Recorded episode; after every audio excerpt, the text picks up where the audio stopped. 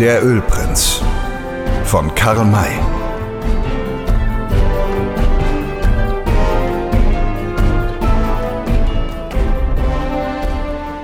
Winnetou hatte dafür gesorgt, dass seine Fährte leicht zu erkennen war.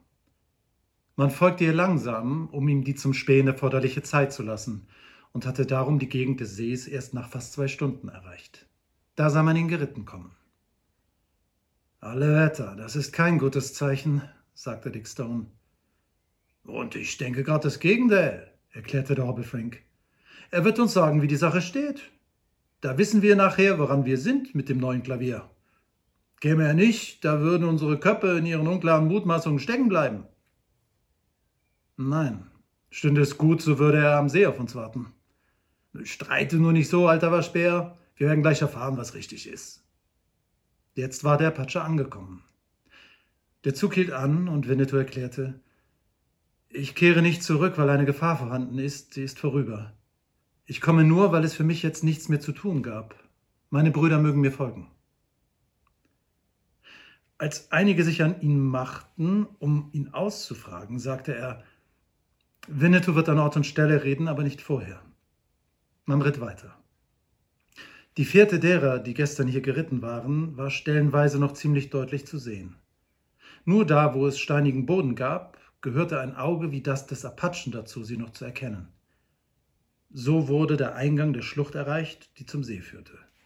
Da hielt Winnetou an und berichtete, durch diese kurze Schlucht muss man reiten, um nach dem Gloomy Water zu gelangen. Winnetou hat erforscht, was gestern hier geschehen ist. Er deutete nach der Höhe des Berges und fuhr fort. Da oben haben sieben Kundschafter der Navajos gelagert. Der achte, der zu ihnen gehörte, ist der einzelne Reiter, dessen Spur wir gestern gesehen haben. Er ist hinter den Weißen her und hat, als sie sich am See befanden, seine sieben Krieger herbeigeholt, um sie gefangen zu nehmen. Und das ist auch wirklich geschehen? fragte Sam Hawkins. Ja. Die Weißen sind überwältigt worden. Aber inzwischen sind die 30 Nichoras gekommen und haben sich hinter den Bäumen versteckt. Meine Brüder können ihre Spuren noch deutlich sehen. Sie haben gewartet, bis die Navajos mit den weißen Gefangenen vom See zurückkehrten und sind ihnen dann gefolgt, um sie zu überfallen. Warum taten Sie es nicht gleich hier? Diese Stelle ist so wie geschaffen zu einem Überfall. Winnetou hat darüber nachgedacht, ohne aber die richtige Erklärung dafür zu finden. Vielleicht entdecken wir später den Grund, weshalb die Nichoras noch gewartet haben. Die Navajos sind mit ihren Gefangenen da links in den Wald hinein bis zu einer Stelle, wo es Wasser gibt. Dort lagerten sie und dort wurden sie auch von den Nochoras angegriffen. Also hat es im Kampf um Blut gegeben. Von Blut hat mein Auge keinen Tropfen entdecken können und ein wirklicher Kampf hat auch nicht stattgefunden.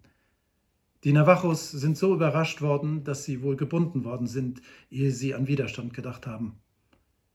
Die Nichoras sind während der Nacht mit ihren roten und weißen Gefangenen an Ort und Stelle geblieben und am Morgen mit ihren Gefangenen fortgeritten. Wohin? Fragte Sam Hawkins. Hm, das weiß ich nicht. Ich konnte ihrer Spuren nicht folgen, weil ich auf euch warten musste. Na, wir müssen ihnen nach. Es handelt sich nicht um den Ölprinzen und die beiden Kerle, die bei ihm sind. Die mögen meinetwegen skalpiert werden, aber der Bankier und sein Buchhalter müssen befreit werden. Mir ist nur eins unerklärlich. Am See gibt es doch Wasser und Futter genug für Pferde. Warum sind die Roten nicht dort geblieben? Warum haben sie da im Wald gelagert, wenn ich mich irre? Old Shatterhand hatte bisher noch nichts gesagt, sondern seine Aufmerksamkeit neben den Erklärungen des Apachen auch dem seichten Abflusswässerchen zugewendet, das aus der Schlucht gerieselt kam. Jetzt, bei Sams letzten Worten, deutete er auf dieses Wasser und antwortete, mir scheint, dass hier die Erklärung fließt. Wieso? Riecht ihr denn nichts? Betrachtet doch das Wasser, da schwimmen ölige Augen drauf. Jetzt blickten alle zu dem Bächlein nieder, sogen die Luft ein und fanden, dass es nach Petroleum roch.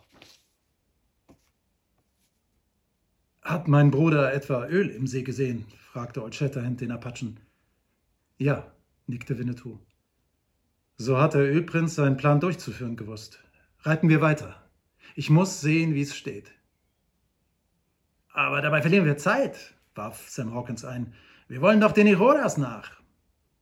Die entgehen uns nicht. Die werden durch die Gefangenen aufgehalten. Old Shatterhand lenkte sein Pferd nach der Schlucht und die anderen folgten ihm.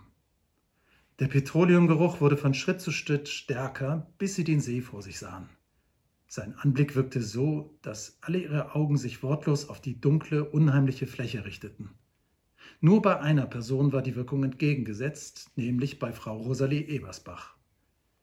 Als sie den See erblickte, stieß sie einen Ruf des Erstaunens aus, rutschte von ihrem Pferd herab, eilte ans Ufer, hielt einen Finger in das Wasser, besah und beroch ihn und rief aus: Dummer Sachsen!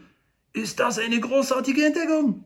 Herr Obefrenk, riechen Sie doch gleich mal an meinem Finger. Spür, spüren Sie, was das ist? Sie hielt ihm den Finger unter die Nase. Er zog den Kopf zurück und antwortete: Lassen Sie mich mit Ihrem Zeigefinger in Ruhe. Den brauche ich nicht, um zu erfahren, woran ich bin. Wenn ich was riechen soll, stecke ich die Nase in den See. Da habe ich die Petroleumwonne aus der ersten Hand. Also geben Sie auch zu, dass das Petroleum ist. Ja, natürlich. Oder denken Sie etwa, dass ich es für Himbeersaft halte? Da kennen Sie meine Nase schlecht. Die ist oft feiner, als ich selber bin. Aber so eine Menge, so eine Menge, rief sie. Noch immer ganz fassungslos. Ich habe freilich schon gehört, dass das Petroleum in Amerika aus der Erde gelöfen kommt. Hab's aber nicht geglaubt. Nu aber liegt's vor meinen eigenen und lebhaftigen Augen. Ich bleibe hier. Mich bringt kein Mensch von dieser Stelle weg. Keine zehn Ochsen ziehen mich von hier fort. Auch nicht, wenn Sie dazu helfen, Herr Hobefrenk. So, was wollen Sie denn hier? Ich fange einen Petroleumhandel an. Da ist ja ein Geschäft zu machen, wie es gar nicht größer sein kann. Hier kostet das Öl nicht einen Pfennig und drüben in Sachsen muss man fürs Liter beinahe zwei Groschen bezahlen. Es bleibt dabei, ich lasse mich hier nieder und handle mit Petroleum. Sie schlug die Hände begeistert zusammen, ein Zeichen, dass dieser Entschluss unerschütterlich sei. Frank aber antwortete lachend, schön, setzen Sie sich immer in den Besitz dieser schönen Gegend, aber gleich schon am ersten Tage kommen die Indianer und röfen Ihnen die Haare alle einzeln aus. Denken Sie denn, Sie können sich hier so gemütlich niederlassen wie daheim auf dem Großvaterstuhl oder auf der Öfenbank? Handeln wollen Sie? Wer kauft Ihnen hier was ab? Wovon leben Sie? Wonach riechen Sie? Wenn Sie nur drei Tage lang hier sitzen bleiben, hat Ihre gütige Persönlichkeit einen Duft angenommen, den Sie mit dem ganzen transatlantischen Ozean nicht runterwaschen können. Diese Warnung hatte, hatte, den Erfolg, dass Frau Rosalie ein bedenkliches Gesicht machte und sich ihrem Mann zuwandte, um dessen Meinung zu hören. Die anderen hatten sich indessen von ihrem Staunen erholt. Sie knieten am Ufer, untersuchten das Öl und teilten sich in lauten Ausrufen ihre Meinungen mit. Winnetou und Old Shatterhand hatten sich von den anderen entfernt, um einen Gang an den See zu machen und seine Ufer genauer abzusuchen, als es genauer abzusuchen, als es vorher der Apache allein hätte tun können. Den größten Eindruck machte der Petroleumsee auf den Kantor. Die anderen waren schon längst von ihrem Staunen losgekommen, da stand er noch immer da und starrte mit weit geöffneten Augen und offenem Mund auf das Wasser. Als der Hobbelfrank das bemerkte, trat er zu ihm, gab ihm einen Klaps auf den Rücken und sagte, Ihnen ist wohl die ganze menschliche Verstand stehen geblieben. Wahrhaftig, Sie scheinen Ihre Muttersprache verloren zu haben. Wenn Sie nicht reden können, so versuchen Sie doch wenigstens einige Töne zu singen, Herr Kantor.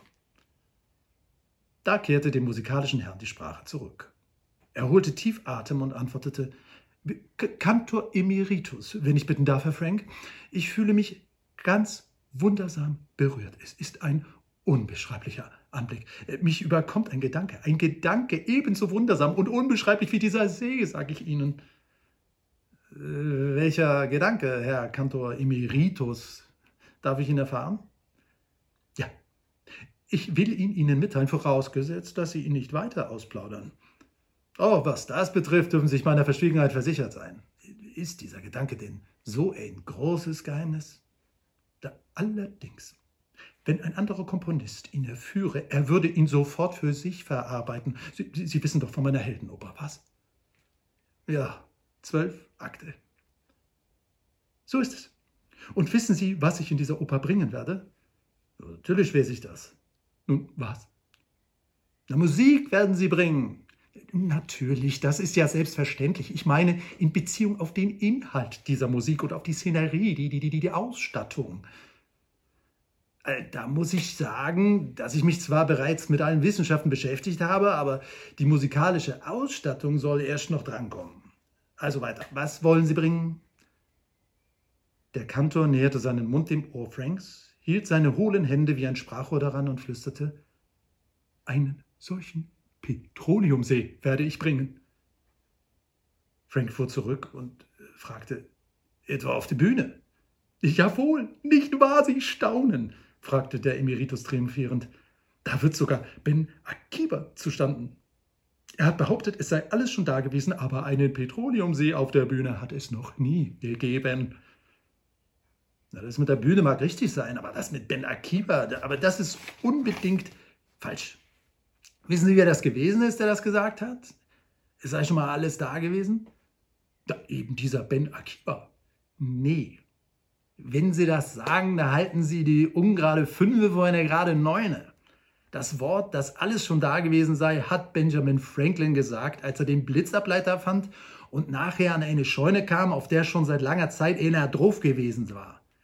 Ben Akiba war ein ganz anderer Mann, ein persischer Feldherr und hat den griechischen Kaiser Granikus in der Seeschlacht bei Gideon und Ayalon besiegt.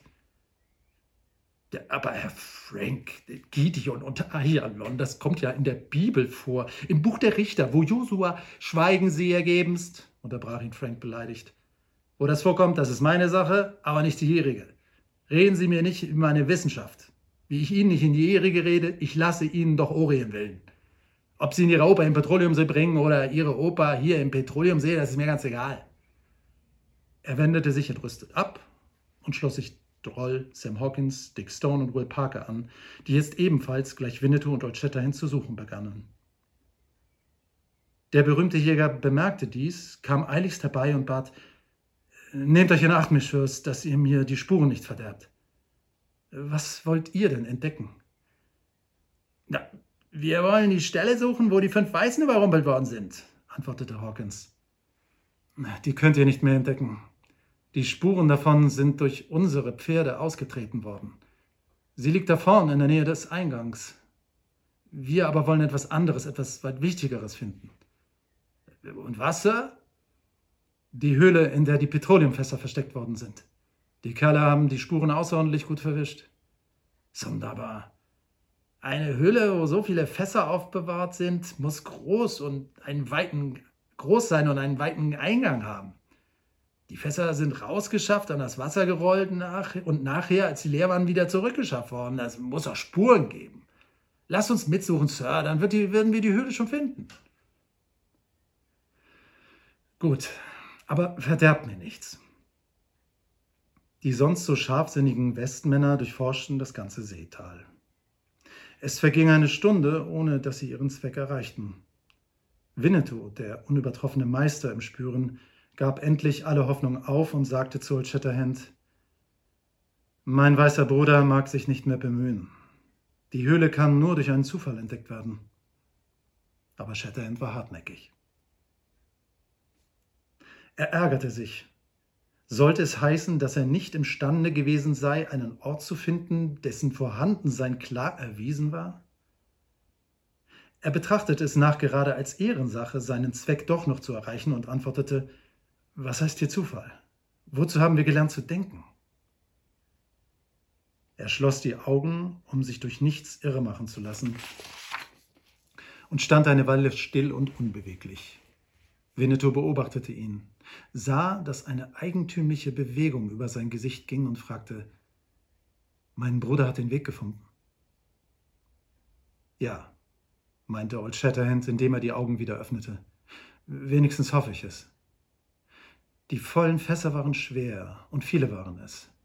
Wo schwere Fässer hin und her gerollt werden, wird das Gras so fest niedergedrückt, dass es mit den Händen unmöglich aufgerichtet werden kann. Es wird mehrere Tage liegen bleiben. Die Arbeit ist aber erst gestern, höchstens vorgestern verrichtet worden. Das Gras müsste also noch da niederliegen. Gibt das mein roter Bruder zu? Old Shatterhand hat recht, stimmte der Apache bei. Man muss also die Fässer dort ans Wasser gerollt haben, wo es kein Gras gibt. Kein Gras nämlich auf dem ganzen Weg vom Ufer nach dem Felsen, in dem sich die Höhle befindet. Uff, uff, rief Winnetou aus, indem sein bronzenes Gesicht erglühte, vielleicht vor Freude, vielleicht aber auch vor Scham, nicht auf diesen Gedanken gekommen zu sein. Ferner, fuhr Chatterton fort, ist beim Auslaufenlassen der Fässer unbedingt Öl verschüttet worden. Auch muss der Rand des Ufers beschädigt worden sein. Beides müsste man sehen, wenn dieser Rand aus Rasen bestände. Besteht er aber aus Erde oder Gestein, so kann leicht nachgeholfen werden. Nun suche mein roter Bruder das ganze Ufer ab. Er wird überall Gras und Rasen finden, zwei Stellen ausgenommen, die wir sofort prüfen werden. Die eine dieser Stellen war nicht allzu weit vom Eingang des Tals entfernt. Dorthin gingen die beiden, gefolgt von den Westmännern, die begierig waren zu erfahren, ob der Scharfsinn Old Shatterhands auch diesmal das Richtige getroffen hatte. Ein vielleicht drei Meter breiter, mit Schlamm, Sand und Steingeröll bedeckter, grasloser Streifen zog sich da von dem Felsen nach dem Wasser hin. Der Jäger kniete in der Nähe des Ufers nieder und beroch den Boden. Gefunden, rief er aus. Hier riecht es nach Öl. Es ist welches verschüttet worden. Er scharrte mit den Händen den Boden auf. Die untere Schicht war voller Öl. Man hatte, um das zu verbergen, Erde und Steine darauf geworfen. Also hier sind die Fässer entleert worden, sagte er. Wurde dabei das Ufer beschädigt, so war es leicht und schnell ausgebessert, da es aus Geröll besteht. Dort, wo dieser Streifen an den Felsen stößt, wird die Höhle zu suchen sein. Lasst uns sehen. Old Shatterhand folgte dem Streifen, der am Felsen in einem hohlen Gerölllaufen auslief. Die anderen kamen hüben und drüben nachgegangen. Er blieb vor der Steinmasse stehen, betrachtete sie nur einen Augenblick und erklärte dann, ja, wir sind am Ziel. Hinter diesem Steinhaufen befindet sich die Höhle. Der Hobbelfrank wollte sich gern auch als berühmter Westmann zeigen. Er fragte darum, das sehen Sie mit diesem einen Blick, Herr Shatterhand? Ja, antwortete der Jäger. Ja, das müsste ich doch auch erkennen können. Darf ich mal hinsehen? Tun Sie's. Frank betrachtete den Haufen von allen Seiten, schien aber nichts zu finden. Nun, fragte Old Shatterhand, was sehen Sie, lieber Frank? den Haufen, der so wie alle Haufen ist. Das heißt den Steenhaufen, der aus einem Haufen von Stehen besteht. Sehen Sie denn nur Steine? Bedenken Sie, dass hier der kleinste Gegenstand von der größten Bedeutung sein kann. So, also nach einem kleinen Gegenstand soll ich suchen. Ich finde aber nicht. Auch die anderen forschten ebenso vergeblich wie er. Nur der Apache ließ ein leises, befriedigtes Uff vernehmen. Sein Auge war auf einen toten Laufkäfer gefallen, der halb unter einem Stein lag. Sonderbar, lächelte Shatterhand. Nur Winnetou merkt, was ich meine. Frank, sehen Sie den schwarzen Käfer nicht, dessen halber Leib da unter dem Stein hervorliegt? Ja, den Käfer habe ich freilich schon längst entdeckt. Was soll ich damit? Das ist eben ein Käfer, weiter nicht. Weiter nichts? Sogar sehr viel, denn er sagt mir, dass wir bei der Höhle sind. Wie? Der? Wie kann der sagen, also selbst wenn er bei Lebzeiten eine verständliche Sprache besessen hätte, jetzt ist er tot. Ja, er ist tot. Woran mag er wohl gestorben sein? Da weiß ich's. Vielleicht Leberschrumpfung oder Trommelfellentzündung? Nehmen Sie ihn weg und betrachten Sie ihn. Frank musste den Stein aufheben, um den Käfer wegnehmen zu können. Er ist von dem Stein zerquetscht worden, erklärte er. Richtig. Wie aber hat dies geschehen können? Hat sich das Tierchen etwa selbst unter den Stein gedrängt, sodass er von diesem zermalmt wurde? Nee, also dazu hätte das Käferchen die Kraft nicht besessen. Der Stein ist auf ihn draufgeworfen worden und Frank hielt inne besann sich einige Augenblicke, schlug sich dann mit der Hand an die Stirn und rief aus, Jetzt habe ich endlich den Ochsen bei den Hörnern erwischt, jetzt begreife ich's. Sollte man's denken, dass so ein gescheiter Kerl wie ich bin so riesenhaft dumm sein kann? Diese Steine sind unter und übereinander geworfen worden, wobei der Käfer sein irdisches Dasein verloren hat. Dieser aus einem Haufen von Stehen bestehende Steenhöfen ist erst weggeschafft und nachher wieder aufgerichtet worden. Warum und wozu? Weil er den verschlossenen Eingang zur Höhle bildet und Robert Frank hielt wieder inne und horchte. Was gibt's? fragte Old Shatterhand. Ich habe was gehört, sagte Frank. Wo? In der Höhle? Ja, ein Geräusch wie von einer unterirdischen Stimme. Es klang so dumpf. Ja, meine Güte, es wird doch nicht etwa ein Bär drin sein. Schwerlich. Es klang beinahe so, horchen Sie doch mal, ich höre es schon wieder. Old Shatterhand kniete nieder und horchte. Kaum hatte er das getan, so sprang er wieder auf und rief aus: Herrgott, es sind Menschen drin. Die schreien um Hilfe. Schaff die Steine weg. Schnell, schnell! Sofort waren zehn oder mehr Arme bereit, diesen Befehl auszuführen. Schon nach einigen Augenblicken kam das Loch zum Vorschein. Ist da jemand da drin? Ist jemand da drin? Fragte Old Shatterhand in englischer Sprache. Yes, antworteten zwei Stimmen zu gleicher Zeit. Wer seid ihr? Ich heiße Duncan und ich Baumgarten. Duncan und Baumgarten, erklang es aus aller Mund. Das war eine große Überraschung. Man hatte ja geglaubt, die beiden seien mit von den Nichoras ergriffen worden, nachdem sie vorher von den Navajos gefangen worden waren.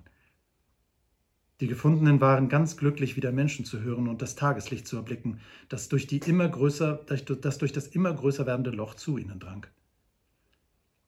Doch war auch der Gedanke nicht abwegig, dass der Ölprinz mit Butler und Poller draußen standen. Deshalb fragte der Bankier, wer vor der Höhle sei. Da antwortete Hobble Frank, das stets hilfsbereite Kerlchen, wir sind's, die Helfer in der Not. Old Shatterhand, Winnetou, Droll, Sam, Dick und Will. Und wer ich bin, das sollt ihr gleich sehen. Ich komme hinein. Er zwängte sich durch das Loch, aus dem ein Freudenruf erschallte. Nun dauerte es nicht mehr lange, bis der ganze Steinhaufen entfernt war. Der Eingang besaß die Höhe eines Mannes von mittlerer Größe und war so breit, dass ein Petroleumfass bequem hinein oder herausgerollt werden konnte. Als die Retter eintreten wollten, rief Frank ihnen zu, Bleib draußen, wir kommen hinaus. Ich muss den armen Teufel nur jetzt die Fesseln zerschneiden. Dann kamen sie hervor, leichenblass und angegriffen von der ausgestandenen Angst, von der Fesselung und dem Petroleumgeruch, der in der Höhle herrschte. Sie reichten denen, die sie von Forners Rancho her kannten, die Hände und blickten dann mit achtungsvollen Blicken auf Winnetou und Old Shatterhand. Das ging um euer Leben, Mischus, sagte der große Jäger. Wir haben diese Höhle lange vergeblich gesucht und fassten schon den Entschluss, den See zu verlassen. Hätten wir dies getan, so wäre der Tod des langsamen Verschmachtens so los gewesen. Ihr habt natürlich Durst und Hunger? Ah, keins von beiden, antwortete Baumgarten. Äh, danke euch, Sir. Wir haben nicht an Essen und Trinken gedacht, sondern nur an den Tod. Habt ihr denn nicht gehofft, dass eure Bekannten hier euch folgen würden? Wie konnten wir das? Wir glaubten sie ja noch im Pueblo gefangen. Ich darf euch wohl versichern, dass der Dank, den wir euch. Still davon, unterbrach ihn Old Shatterhand. Hebt euren Dank für später auf. Jetzt möchte ich vor allen Dingen einiges Wichtiges wissen. Hoffentlich seid ihr nicht so sehr angegriffen, dass ihr nicht antworten könnt. Oh nein, nun, da wir uns wieder an frischer Luft befinden, ist alles gut. Schön. Übrigens seid ihr mir nicht ganz unbekannt. Winnetou und ich haben euch schon gesehen. Ach, äh, wann und wo? erkundigte sich der Bankier. Einen Tagesritt hinter dem Pueblo, wo ihr des Abends am Bach saßt. Wir krochen unter den Bäumen so nahe zu euch hin, dass wir euer Gespräch hören konnten. Good luck. So erfuhrt ihr wohl, dass es sich um einen Petroleumsee handelte. Ja. Und dass wir nach Gloomy Water wollten wo es kein Petroleum gibt. Ja, das hörten wir. Ihr meintet, dass es hier keines geben könnte? Warum ließt ihr euch da nicht sehen? Warum warntet ihr uns nicht? Warum? Weil ich sich fragt, ob ihr uns geglaubt hättet. Ihr seid ja auch schon vorher von anderer Seite gewarnt worden, ohne dass es gefruchtet hat. Übrigens hatten wir keine Zeit. uns sogleich mit eurem edlen Ölprinzen abzugeben. Wir mussten erst nach dem Pueblo, um die Gefangenen zu befreien. Das ist euch gelungen, Sir. Euch beiden allein? Hm, wie ihr seht, ja. Das ist doch gar nicht möglich, rief der Duncan, indem er verwundert die Augen aufriss. Zwei Männer, niemand weiter dabei. Wie, wie habt ihr das nur angefangen, Sir? Hm, das lasst euch später einmal erzählen, Mr. Duncan. Jetzt möchten wir von euch erfahren, wie ihr vom Pueblo gekommen seid und was dann bis jetzt geschehen ist. Bitte, setzt euch nieder und erzählt. Música